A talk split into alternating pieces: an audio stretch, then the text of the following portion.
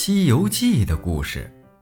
有一天，唐僧在西天取经的路上啊，骑马骑累了，想坐坐汽车，于是跟沙僧说：“沙僧，你去路口打个车。”于是沙僧屁颠儿屁颠儿的去路口打车，但是没打着。司机说他的行李实在是太多了，于是换了八戒去，也没成功。司机呀嫌他太胖，拉着费油，于是跟悟空说：“悟空，你去吧。”于是孙悟空也去了，也是空手而归。司机说他毛太多了，怕掉在车上呀。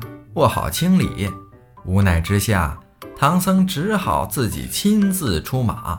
好不容易拦下一辆空车，唐僧道：“贫僧三藏从东土大唐而来，去往西天。”这话还没说完，司机一摆手：“算了算了，老子可不上西天！”油门一轰，走了。